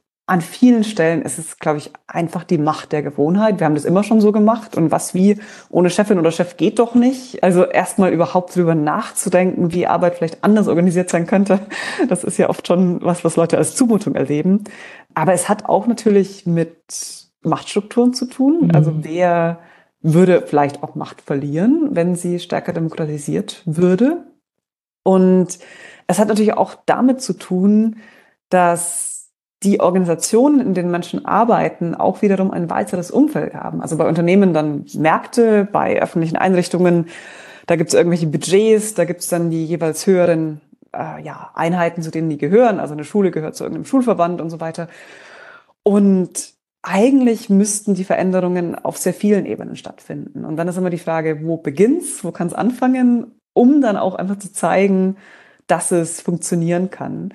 Ich bin da manchmal pessimistisch, weil es einfach so viele Hindernisse gibt. Aber andererseits glaube ich, dass gerade auch die jüngere Generation an Arbeitnehmerinnen und Arbeitnehmern da auch viel mehr einfordern wird und auch durch neue Kommunikationstechnologien schon einfach ganz andere Formen der Zusammenarbeit gewohnt ist, viel schneller, viel flexibler, viel horizontaler. Also ich, ich habe da trotzdem eine gewisse Hoffnung, dass sich da partizipative Reformen durchsetzen werden. Und die große Frage im wirtschaftlichen Bereich wird, glaube ich, sein, wird es nur gemacht, wenn es den Unternehmen dient, also sozusagen ganz instrumentell, oder wird es auf eine Art und Weise gemacht, die mit einer wirklichen Machtverschiebung und einer echten Emanzipationslogik für die Arbeitenden einhergeht. Und auch für welche Arbeiten passiert ist. Also kommt das dann nur in, in Berufsgruppen, wo es eben Fachkräftemangel gibt, oder auch in denen, wo man vielleicht erstmal denken würde, naja, das ist doch nur Handarbeit, ungelernt, wie auch immer ich glaube, gerade da gäbe es riesige Potenziale durch mehr Partizipation, aber das zu verargumentieren ist natürlich auch wiederum das Bohren harter Bretter. Obwohl es ganz tolle äh, experimentelle Studien aus Frankreich gibt, die da versuchen dran zu arbeiten. Also nur um das nochmal zu verstehen, es geht tatsächlich auch aber um eine, eine, also jenseits von Partizipation als Wert an sich, geht es darum zu sagen, wir müssen effizienter arbeiten. Also mein Beispiel ist immer, alle reden von agilem Management und da darf ja eigentlich Hierarchie keine Rolle spielen. In meinem persönlichen Erleben habe ich immer den Eindruck, es ist durchaus so, dass Positionen, äh, Gehaltsgruppen und so weiter durchaus eine Rolle spielen, auch wenn Leute sagen, wir achten nicht auf Hierarchien. Das ist eigentlich gar nicht stimmt und dass das dann so unbewusste Hindernisse geben. Aber was Sie im Sinn haben, ist ja schon ein Krankenhaus, ein Produktionsunternehmen. Alle profitieren davon, wenn die Menschen von ihren verschiedenen Bereichen und Hierarchieebenen offen das Wissen über den Prozess in die Entscheidungsfindung mit reingeben können, damit die Entscheidung dann besser wird. Ja, oder? Doch, also dahinter stehe ich weiterhin sehr. Und die Frage ist halt, wie kann man das auf eine Art und Weise organisieren, die dann nicht dazu führt, dass, da gibt es zum Beispiel einen Buchtitel, Democracy is an endless meeting. Also, dass man nur noch mhm. irgendwie am Reden ist und die eigentliche Arbeit gar nicht mehr schafft. Also, wie kann man Input, Feedback und so weiter sinnvoll organisieren. Da gibt es auch viele Ansätze, auch aus der Praxis. Alles, was so unter dem Stichwort agil läuft, das ist, soweit ich das kenne, tendenziell eher eine sehr instrumentelle Herangehensweise, wo es eben letztlich um Produktivitätssteigerung geht. Aber es gibt ja auch so Ansätze wie zum Beispiel Soziokratie, die das wirklich äh, mit einer tieferen egalitären Überzeugung machen. Und ich glaube jetzt auch nicht, dass zum Beispiel ein Krankenhaus und irgendeine Fabrik da die gleichen Strukturen haben sollten und könnten bei einer Fabrik gibt es keine Patienten und Patientinnen, die irgendwie mitreden müssten. Also das sind hier ganz unterschiedliche Gruppen. Es geht um unterschiedliche Aktivitäten. Man hat wahrscheinlich auch unterschiedliche Zeitrhythmen, ähm, die man braucht. Das heißt, ich glaube nicht, dass es einen Masterplan der demokratischen Struktur gibt, die man auf alle Organisationen anwenden könnte oder so. Aber ich glaube, dass das Grundprinzip, dass wir mehr Austausch von Wissen von unterschiedlichen Perspektiven brauchen, dass das eigentlich überall gilt. Und das, und da komme ich jetzt auf Ihren, Ihren Punkt wieder zurück, von wegen, wie erschöpft wir alle sind und wie gestresst und so, das setzt natürlich voraus, dass man erstmal nicht nur Mitarbeitende hat, die sich gegenseitig im Konkurrenzkampf sehen und einfach nur irgendwie punkten wollen, weil sie beim Chef besser aussehen wollen oder irgend sowas, sondern die wirklich vertrauensvoll zusammenarbeiten können, auch offen sind, auch bereit sind, eigene Fehler und Schwächen einzugestehen ähm, und es wirklich als eine gemeinsame Aufgabe ansehen. Und letztlich, um dann doch nochmal den, den Bogen aufzuschlagen, glaube ich auch, dass sowas nicht funktionieren wird, wenn ich auch die Gehaltsunterschiede, die wir innerhalb von Organisationen, aber auch zwischen Organisationen derzeit haben, wenn die nicht stärker angeglichen werden. Wie soll jemand, der das 15, 30-fache einer anderen Person verdient, wie, wie sollen diese zwei Personen irgendwie wirklich auf Augenhöhe zusammenarbeiten können? Aber dann würde ich eben sagen, ja, aber sie sollen auf Augenhöhe zusammenarbeiten können. Schließlich leben wir in einer Demokratie. Dann muss ich eben an den Gehaltsstrukturen was ändern. Mhm. Nicht hin zu kompletter Gleichheit, das ist das nicht unbedingt, aber doch sehr viel mehr Gleichheit, als wir derzeit sehen. Ich habe äh, in einem Vortrag von Ihnen gelernt, dass 350-fache verdient ein Vorstandsvorsitzender in den USA gegen, von einem normalen Arbeitnehmer. Ja, das also war mal so der Peak. Mhm. Ähm, das schwankt immer so ein bisschen, aber es ist in den USA immer, glaube ich, jetzt jenseits der der 300 sogar oder 250 oder was geblieben. Also es ist, es ist komplett unvorstellbar, wie in so einer Situation Demokratie funktionieren soll. Man denke einfach mal an, an die nächste Generation, wie unterschiedlich diese Kinder dann aufwachsen. Mhm. Die sollen sich dann als gemeinsame quasi Konstrukteure ihrer gemeinsamen Welt sehen. Wie in Demokratie das ja eigentlich der Gedanke ist. Wir als Bürgerinnen und Bürger gestalten gemeinsam die Welt, in der wir leben wollen. Und wir geben uns die Regeln, die für alle gelten. Das ist mit so viel Ungleichheit einfach nicht machbar. Hm, da kommen wir gleich zu dem ganz neuen Buch. Aber was ich da noch denke, ist, dass Sie natürlich mit dieser äh, Angleichung von ungleichen Gehältern oder auch mit der Vorstellung, wir gestalten gemeinsam unsere Arbeit und haben alle eine Perspektive darauf, ja eigentlich auch gegen so etwas, was ich jetzt wieder als ein Ergebnis neoliberaler Mentalität bezeichnen würde, anschreiben, weil wir ja so einen Personenkult haben. Also es ist der einzelne Gründer, es ist die einzelne Chefredakteurin, es sind immer einzelne Menschen, die gefeiert werden und dass das eine kollektive Arbeit äh, ist, auf der viele aufbauen, das wird dann gar nicht mehr gesehen. Ja, das, das ist auch so ein individualistischer Fehlschluss. Also mir geht's nicht drum, nicht irgendwie mal, dass das Lob ausgesprochen wird für jemanden, der sich besonders reingehängt oder was wirklich irgendwie Geniales erfunden hat. Also überhaupt nicht. Aber interessanterweise habe ich oft von Leuten, die so als Superstars der Forschung oder so gesehen wurden, eine unglaublich bescheidene Haltung im Sinne von, ich habe auf dem aufgebaut, was andere gemacht haben, erlebt. Also ganz viel von dem, was wir Individuen zuschreiben, ist wirklich Gemeinschaftswerk. Und es ist da eine sehr ernüchternde Lektüre, wenn man irgendwie so an, an Genies glaubt, wenn man ein bisschen Wissenschaftsgeschichte liest, weil dann sehr viele Beispiele sichtbar werden, wo eigentlich die gleichen Erfindungen mehrfach von verschiedenen Leuten, manchmal in verschiedenen Ländern oder so, ähm, ersonnen wurden auch in der Ökonomiegeschichte übrigens, also das, das Konzept der Nutzenfunktion, was ich angesprochen hatte, und so die, die, die Modellierung, das wurde von drei Ökonomen gleichzeitig erfunden, weil es einfach gerade in der Luft lag. Und so ist es mit ganz vielen Dingen. Es liegt irgendwie in der Luft. Es gibt dann die eine Person, die halt den entscheidenden Schritt macht, bestimmte Dinge zusammenzubringen. Aber es ist Teamarbeit und in der Wissenschaft wird das langsam auch, also zumindest in Niederlanden, wo ich arbeite, so ein bisschen mehr versucht zu betonen, gibt das Stichwort Team Science, ähm, weil es eben auch betont, dass man, dass man aufeinander aufbaut in einem positiven Sinne und dass man dafür Vertrauen braucht und dass man auch die Leistungen derjenigen, die nicht so im Rampenlicht stehen, würdigen sollte. Also das, das nimmt natürlich dann auch in gewisser Weise viel von dieser dieser Ängstlichkeit und diesem Druck von, ah, ich muss jetzt irgendwie an der Spitze stehen. Nee, ich kann meinen Beitrag leisten und wir als Gemeinschaft, als Forschergemeinschaft oder wie auch immer, wir versuchen gemeinsam bestimmte Probleme zu lösen, bestimmte Argumente zu machen. Und wenn ich jetzt eine bestimmte Sache nicht mache, wird sie wahrscheinlich jemand anders machen. So ist es einfach realistischerweise.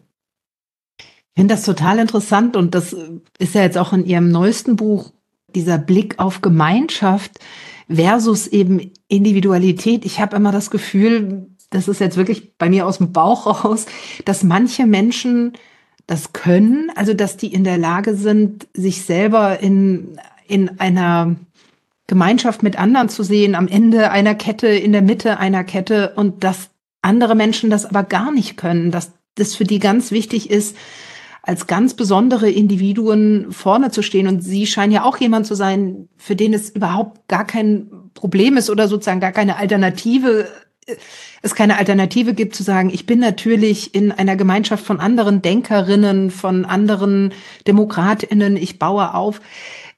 Das ist jetzt mal so eine, so eine Frage raus aus unserem Interview, eigentlich eine Metafrage. Haben Sie eine Idee, woher so eine, so eine Fähigkeit kommt, sich selber in Gemeinschaft zu denken und zu fühlen?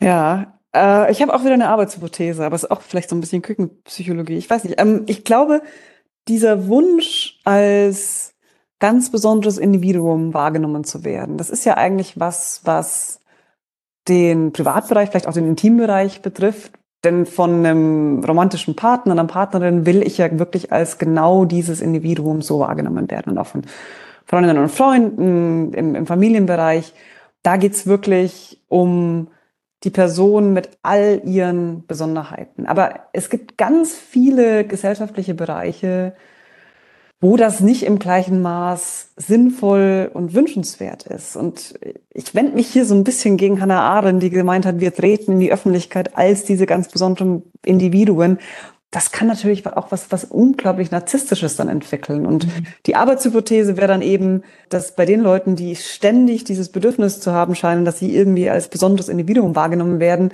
dass die eigentlich einen, einen Denkfehler machen, möglicherweise mit irgendwelchen Dingen in ihrer Kindheit verbunden, dass sie etwas, was im Privatbereich stattfinden müsste, von der anonymen Öffentlichkeit oder vielleicht auch so vom weiteren Kollegenkreis oder der der Community in der Branche, in der sie gerade arbeiten, suchen. Obwohl diese letzteren eigentlich immer nur eine bestimmte ja, Fassade und bestimmte Eigenschaften, die eben für diese Community relevant sind, sehen.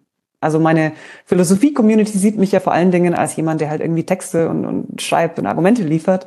Und die wissen wenig drüber, wie gut oder schlecht ich kochen kann. Und irgendwie mhm. so das, das Gesamtbild von mir als Person, das, das hat vielleicht mein Mann so einigermaßen und so ein paar Leute direkt um mich rum. Aber das muss die Öffentlichkeit ja nicht haben. Und soziale Medien sind natürlich in der Hinsicht interessant, weil die irgendwie die, die Möglichkeit zu schaffen scheinen, nach außen sich als ähm, komplette Persönlichkeit in allen Facetten darzustellen und dabei aber eben auch entsprechend eine Fassade in allen Hinsichten aufzubauen. Und dann kommt auch natürlich der Druck, dass man dann auch in allen Hinsichten irgendwie perfekt sein muss. Also das ist, glaube ich, eine der ganz gefährlichen Wirkungen von sozialen Medien, dass, dass sie soziale Logiken, die wirklich in den Privat- und Intimbereich gehören, in die Öffentlichkeit tragen und dass die Individuen auch entsetzlich verwundbar machen können. Also es wäre eigentlich so ein ein stärkeres Rollenbewusstsein, das gefordert ist, dass ich äh, in bestimmten Rollen agiere und in diesen Rollen eine Funktion habe und mich in den Dienst dieser Funktion stelle, aber natürlich nicht die gesamte Persönlichkeit bin und dann vielleicht im Dienst der Funktion auch stärker mit anderen äh, Rollen zusammenarbeiten kann. Ja, aber ich würde es nicht so verstehen, dass diese Rollen nicht auch Teil meines Ichs wären. Deswegen mhm. weiß ich gar nicht, ob ich den Rollenbegriff hier verwenden würde es sind eben bestimmte Aufgaben und die habe ich so gut wie möglich zu lösen für die Aufgabe, die dann eben arbeitsteilig von einer größeren Gruppe zu erledigen ist. Aber ich muss dann mich an dieser Aufgabe orientieren und muss dann nicht irgendwie so als Individuum jetzt noch irgendwie mein Fleißsternchen dafür bekommen, dass ich jetzt besonders gut darin bin, sondern es geht darum, dass die Aufgaben erledigt werden. Und, und mhm. ich glaube, dass das auch vielleicht so eine gewisse Antwortmöglichkeit, sage ich mal vorsichtig, auf, auf Ihre Frage ist, die, die ganz große Ausgangsfrage, wieso optimieren wir sozusagen nur noch uns selbst äh, und versuchen nicht andere Dinge zu verändern. Das hat natürlich auch damit zu tun, ob ich mich in so einer funktionalen Aufgabenteilung sehen kann und auch da versuchen kann, Dinge zu verändern. Und wenn natürlich diese Systeme so sind, dass ich als Individuum eigentlich eh nichts verändern kann, sondern nur versuchen kann, mich sozusagen aalglatt ans System anzupassen und möglichst nach oben zu kommen, dann ist das auch eine, ja, nicht, nicht unerwartete psychologische Reaktion. Wenn, wenn wir unsere Arbeitswelt und auch viele andere Lebensbereiche so ausgestalten, dass es eben Möglichkeit zur, zur, ja, es gibt diesen englischen Begriff Agency. Ich weiß immer nicht, was man das so schön auf Deutsch sagen könnte. Also wirklich zu, zu Veränderung gemeinsam mit anderen. Wenn man das stärken könnte, dann mhm. muss man vielleicht als Individuum gar nicht so viel am eigenen Ich rumdoktern, weil dann, hat man ja gar keine Zeit und Energie dafür, dann ist man ja mit anderen Sachen beschäftigt. Aber eben auf eine hoffentlich psychologisch dann befriedigendere Art und Weise. Dann sprechen Sie nach meinem Empfinden so ein bisschen gegen Harald Welzer, der ja immer sagt, wir sind in einer, wir leben in einer Demokratie, in der uns wenig passiert. Wir haben so viel Handlungsmöglichkeiten wie nie zuvor. Warum handeln wir nicht? In Richtung Zukunftsfähigkeit und Richtung Nachhaltigkeit, ähm, sondern wenn ich Sie jetzt richtig verstanden habe, ist das, worüber wir gerade geredet haben, wie schwer ein Wissenschaftssystem oder äh, überhaupt Unternehmenssysteme zu verändern sind, eigentlich schon etwas, was die Individuen in ihrer Handlungsfähigkeit einschränkt und vielleicht dann auch resigniert macht und sagt, dann lackiere ich mir halt heute die Fußnägel besonders schön. ja, ich, ich glaube, es kommt sehr auf die Situation an. Ähm, und wenn ich jetzt hier vielleicht so ein bisschen unentschlossen klinge, dann liegt es daran, dass ich immer so Menschen in verschiedenen sozialen Positionen vor mhm. Augen habe, bei denen das wirklich auch sehr unterschiedlich ausgeprägt ist. Aber bei den Gruppen, die, die sich dann eben die Finger, die, die Fußnägel lackiert oder, oder, oder Yoga macht, da handelt es sich ja in der Regel schon um Menschen, die gewisse Möglichkeiten haben. Und die Frage ist eben, sind sie bereit, dann auch für ihre eigenen Werte und das, was ihnen wichtig ist, einzustehen? Oder erzählen sie sich selbst die Geschichte, dass es ja nicht geht und sie ja irgendwie sich an das System anpassen müssen? Und dann ist man wieder bei der Frage, was sind die objektiven Faktoren im Sinne von, das System zwingt mich, bestimmte Dinge zu tun? Und was sind die Faktoren, wo es darum geht, dass wir uns selber aufgrund der Verinnerlichung bestimmter äh, ja, Vorstellungen von Erfolg und was sozial gewünscht ist und so weiter, wo wir uns den Druck eigentlich selber machen. Und vielleicht ein bisschen persönlich, aber ich hatte einmal eine Situation, wo ich vor der Frage stand, ähm, schluck ich eine bestimmte Sache, die in meinem Arbeitsumfeld passiert, einfach runter oder sage ich was, weil ich es moralisch falsch finde. Und das war damals in München und ich bin dann zufällig gerade über den Geschwister Scholl-Platz gelaufen. Und Geschwister Scholl waren ja mhm. eben diese, war diese Gruppe oder waren zwei aus dieser Gruppe von Studenten, die gegen die Nazis Flugblätter verteilt haben. Und dann habe ich mir auf einmal so gedacht, mein Gott, was kann mir denn jetzt eigentlich passieren? Wovor habe ich denn jetzt eigentlich Angst, dass ich mich nicht traue, da was anzusprechen, was ich falsch finde? Geht es mir um meine Karriere oder, oder dass ich irgendwie dann ah, vor bestimmten Leuten abgestraft werde oder, aber es, wir sind doch in einer freien Gesellschaft. Es ist doch keine Diktatur, in der ich um mein Leben fürchten müsste. Und diese Frage, was haben wir denn eigentlich zu verlieren? Was, wofür fürchten wir uns denn eigentlich, wenn wir uns selber all diesen Druck machen?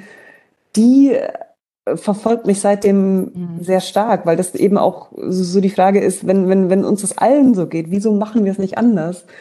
Und ich glaube, wir, wir sollten uns vielleicht auch öfters klar machen, sozusagen aus einer globalen und auch historischen Perspektive, wie unglaublich privilegiert viele von uns dann aus so einer weiteren Perspektive eben doch noch sind und uns dann die Frage stellen, ja, okay, und wieso trauen wir uns eigentlich nicht? Was, was, was könnten wir versuchen? Wo geht's auch vielleicht nicht? Es geht nicht alles klar, aber was hält uns denn in diesem Hamsterrad, dass wir glauben, immer einfach nur weiter rennen zu müssen? Da stellt sich mir natürlich sofort die Frage, haben Sie eine Antwort? Was hält uns darin? Ich denke, es ist oft Angst und es ist so ein Mechanismus, dass man vor lauter Hektik eben die größeren Fragen nicht mehr stellt und dann nicht merkt, wie selbstgemachte Hektik ist. Also vielleicht bräuchten wir wirklich auch ganz andere Zeitpolitik und was natürlich auch eine, eine interessante Frage ist, mit wem führen wir die entsprechenden Gespräche darüber, was uns denn eigentlich wichtig ist im Leben? Also mhm trauen wir uns auch so im Freundeskreis, im Familienkreis solche schwierigen Fragen, die auch sehr tief die eigene Identität angehen können, anzusprechen? Oder bleiben wir irgendwie bei Smalltalk, weil wir eben davon ausgehen, ja, das System ist halt wie es ist und wir müssen uns anpassen? Weil ich auch sehr stark der Überzeugung bin, und das hat auch die, die empirische Forschung, die ich teilweise gemacht habe, wo ich mit Menschen in Organisationen Interviews geführt habe, sehr bestätigt. Diejenigen, die sich trauen, Veränderungen einzufordern, die sind nie alleine, sondern die sind immer eingebettet in Netzwerke von Leuten, die es auch versuchen und die auch oft genug scheitern und dann aber wieder aufstehen und sich wieder sagen, nee, wir versuchen es trotzdem. Und insofern, wir brauchen auch die sozialen Netzwerke, ist nicht im, im Mediensinne, sondern im Sinne mhm. von Freundschaften, müssen vielleicht gar nicht viele Leute sein, aber, aber Menschen, die uns darin ermutigen, uns diese Fragen selber zu stellen. Und dafür muss auch wieder Zeit sein. Und wir brauchen, um noch einmal jetzt den Bogen von den ja doch tiefen Fragen zu Ihrem letzten Buch zu äh, schlagen, denn Sie haben eben, ich habe Ihre Bücher so wahrgenommen, dass eben über diese Frage, also dieser verengte Liberalismus, der uns so äh, unsere Mentalität so prägt, da ist die Demokratisierung der Arbeitssphäre ein Bereich, also dass auch wirklich im Bereich der Wirtschaft selber die Werte gelebt werden, die in einer Demokratie wichtig sind. Und ihr neuestes Buch jetzt Citizen Knowledge, auch die Frage, wie können diese Werte in den Institutionen der Demokratien verankert und gelebt werden. Also verankert sind sie natürlich eigentlich darin. Wie können sie gestärkt werden? Wie können BürgerInnen in die Lage versetzt werden, die Mächtigen zur Rechenschaft äh, zu fordern und sozusagen die Kontrolle auszuüben, die sie als souverän eigentlich ausüben sollen. Und deshalb haben sie ein Buch geschrieben über Demokratie und Wissen. Ist das so eine Gedankenreihe gewesen, wie ich sie da jetzt ähm, vorgeführt habe, oder liege ich damit ganz falsch? Nee, äh, das, das ist eine Linie, die man ziehen kann. Die Linie, die ich eher gezogen hatte, war eigentlich die, dass ich ja in dem wissenschaftlichen Buch, das dem Arbeitsbuch zugrunde lag, das heißt äh, das System zurückerobern, dass ich da ein Kapitel hatte über den Umgang mit Wissen in Organisationen und das hat mich sehr stark zu dem Argument für Demokratisierung geführt. Und wenn man sich die Frage nach dem Umgang mit, mit Wissen in Organisationen stellt, dann kann man sich natürlich sofort danach die Frage stellen, ja, und wie läuft es dann in der Gesellschaft als Ganze? Und dazu kamen dann noch so Phänomene wie der Aufstieg von Trump, Brexit, das Misstrauen gegen Experten.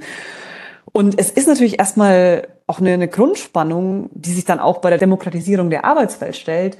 Wie gehen wir damit um, dass wir moralisch alle gleich sind als demokratische Bürgerinnen und Bürger aber dass wir trotzdem als TrägerInnen von Wissen nicht alle gleich sind. Also jemand, der 20 Jahre an einem Ort gelebt hat, weiß mehr über diesen Ort, als wenn ich da gerade hingezogen bin. Und jemand, der zehn Jahre ähm, AIDS-Forschung gemacht hat, weiß da mehr drüber als jemand, der mal zehn Minuten gegoogelt hat. Also Wissen und Kenntnisse und auch praktisches Wissen haben ganz klar Hierarchien. Und diese Hierarchien müssen wir aber mit Demokratie zusammenbringen und sie nicht irgendwie zu verstecken versuchen oder sie irgendwie zu negieren, zu sagen, wir sind doch auch da alle gleich, das ist einfach dysfunktional und das würde bei sowas wie Klimawandel zu einer Katastrophe führen, sondern den demokratischen Imperativ der Gleichheit mit der Differenziertheit von Wissen zusammenzubringen. Das war eigentlich so ein bisschen die Aufgabe, die sich mir am Anfang gestellt hatte. Und äh, haben Sie eine Lösung gefunden? Äh, ich habe zumindest denke ich, ein, einen Rahmen gefunden, in dem man die Fragen analysieren und über Lösungen nachdenken kann und in dem ich auch so ein bisschen Zeitdiagnostik und systematische Analyse verbinde, indem ich nämlich sage, es gibt unterschiedliche Formen der Wissensverarbeitung. Es gibt die Art und Weise, wie Wissen in ExpertInnen-Communities ähm, erzeugt und weiterverarbeitet wird, das bestimmten strikten Methoden folgt. Es gibt ähm, den Markt unter bestimmten Bedingungen kann der bestimmte epistemische Funktionen haben. Das gestehe ich sogar zu.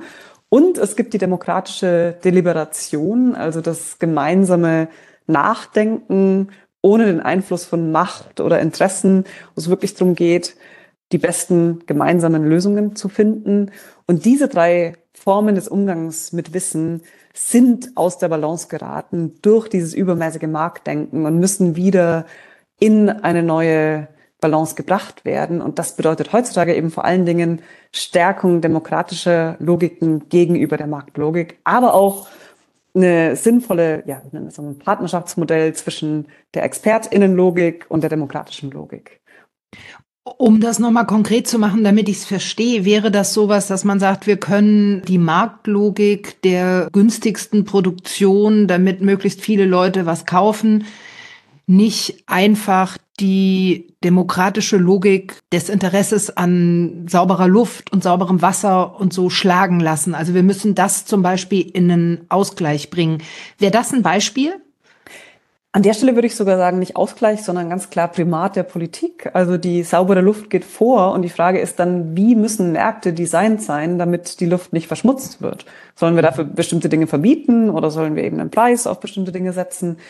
Und ganz klar muss erst durch die demokratische Deliberation der Rahmen dafür gesetzt werden, was wir eigentlich als Gesellschaft wollen und in die Überlegungen muss dann oft auch Fachwissen eingehen, weil wir zum Beispiel wissen müssen, welche ja, Levels von Luftverschmutzung es irgendwie gefährlich sind und wie sich das verteilt der, über die Biografie der Gesellschaft und so weiter. Und dann kann eventuell ein Markt kommen, aber der darf eben nicht dieses Primat der Politik überlagern, wie er das in den letzten Jahrzehnten halt an vielen Stellen getan hat. Also Sie plädieren nicht für eine Aufhebung der kapitalistischen Logik, sage ich jetzt mal, sondern für eine Einhegung, für eine demokratische Einhegung? Ich würde sagen, eine demokratische Einhegung der Marktlogik, wenn man die wirklich konsistent durchdenkt auf so eine massive Art und Weise, dass es am Ende wahrscheinlich nicht mehr das ist, was wir unter Kapitalismus verstehen. Aber ich finde die, die Frage Kapitalismus oder X, was auch immer dann an dessen Stelle mhm. genannt wird, die finde ich so ein bisschen schwierig, weil Kapitalismus sehr unterschiedlich sein kann und auch die Frage, was dann die Alternative ist, so unterschiedlich sein kann. Deswegen argumentiere ich in dem Buch mit dem Konzept der Marktlogik, von der ich sage, sie kann eine gewisse Berechtigung haben, aber nicht indem Märkte so wenig wie möglich reguliert werden, sondern eigentlich muss man es auf den Kopf stellen. Nur wenn Märkte sehr gezielt so reguliert werden, dass sie eine bestimmte epistemische Logik erfüllen, sind sie möglicherweise kann auch noch andere Gegenargumente geben, aber sind sie möglicherweise ein sinnvoller Ordnungsmechanismus für bestimmte Bereiche in unserer Gesellschaft? Also eine große Aufgabe, die da vor uns liegt und für die eigentlich die Demokratie schon gestärkter sein müsste, als es jetzt ist, oder? Das habe ich das Gefühl, die eigenen Voraussetzungen fehlen. Henne und Ei-Frage. Mm. Wo, wo fängt man an? Ich glaube, es gibt sehr, sehr viele Bereiche, wo Demokratie derzeit geschwächt ist und gestärkt mm. werden müsste. Und gleichzeitig sind die Bedingungen dafür, sie zu stärken, eben auch an vielen Stellen schon, schon erodiert. Andererseits gibt es auch an ganz vielen Stellen ganz tolle Ansätze, die Dinge anders und besser zu machen. Und insofern ist es ja auch nicht eine Aufgabe, die jetzt irgendwie nur auf sehr wenige Schultern fällt, sondern an der ganze Gesellschaften mitwirken können. Im Prinzip. Eine der Fragen, die sich dann stellt, ist auch wieder die nach der Zeitpolitik. Geben wir uns als Gesellschaft eigentlich die Zeit, die wir dafür brauchen, unsere Demokratie stabil zu halten? Auch unser, un, un, unser Klima stabil zu halten im Sinne von ja, Umweltpolitik und allem, was an Veränderungen da passieren muss? Oder lassen wir unsere ganze Wachzeit eigentlich von kapitalistischer Arbeit auffressen und versagen dann eigentlich als Bürgerinnen und Bürger, weil wir nicht die Institutionen entsprechend stabilisieren, die Demokratie ermöglichen. Das mhm. ist wieder der Bogen auch zur Frage nach Erschöpfung und Energie. Ich glaube, wir müssten die kapitalistische Arbeitszeit ziemlich massiv einschränken, um mhm. mehr Zeit für Demokratie zu schaffen. Frau Herzog, jetzt haben wir schon so lange geredet. Wir haben immer noch viele Fragen, die soziale Ungleichheit, die Sie eigentlich unheimlich motiviert oder auch äh, umtreibt und die mich ja auch immer so umtreibt. Darüber haben wir jetzt immer nur so am Rande gesprochen. Aber wir haben jetzt schon so lange gesprochen, dass ich doch zu meiner letzten Frage kommen will, die irgendwie so ein bisschen absurd ist, weil wir die ganze Zeit über sozusagen Partizipation und Kollektive sprechen. Und ich will Ihnen jetzt aber trotzdem irgendwie gerne so eine journalistisch beliebte Schlussfrage stellen, die ich aber oft für sehr erkenntnisstiftend halte. Ich probiere es jetzt einfach mal, nämlich wenn Sie wirklich was verändern könnten. Also eigentlich ist die Frage, wenn Sie Königin oder Bundeskanzlerin wären, das so formuliere ich es jetzt mal gar nicht.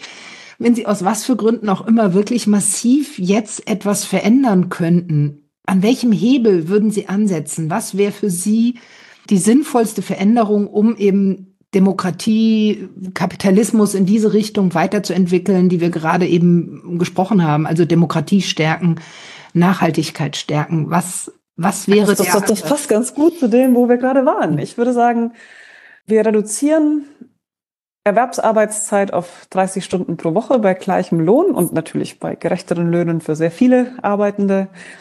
Und wir schaffen starke Anreize bei Freiwilligkeit, aber starke Anreize dafür, dass Menschen sich gemeinsam dafür einsetzen können, Demokratie zu stärken, sei es in bestehenden Strukturen, in Gewerkschaften, in lokalen Vereinen, da gibt es ja schon ganz viel, sei es mit neuen Ideen, unbürokratisch, auf lokaler Ebene fängt sowas oft an.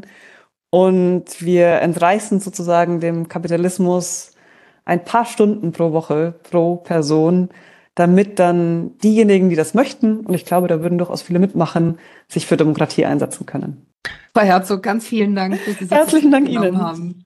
Also, dem Kapitalismus ein paar Stunden Zeit entreißen für wirklich wichtige Arbeit, zum Beispiel für das Engagement für unsere Demokratie. Das ist vielleicht nicht nur der größte Hebel für Veränderung, sondern, kann ich mir jedenfalls vorstellen, auch der schönste, wenn man denn in die Lage versetzt wird, ihn sich leisten zu können. Alle Personen und Begriffe, die in dem Gespräch vorkommen, habe ich wie immer in den Shownotes aufgelistet.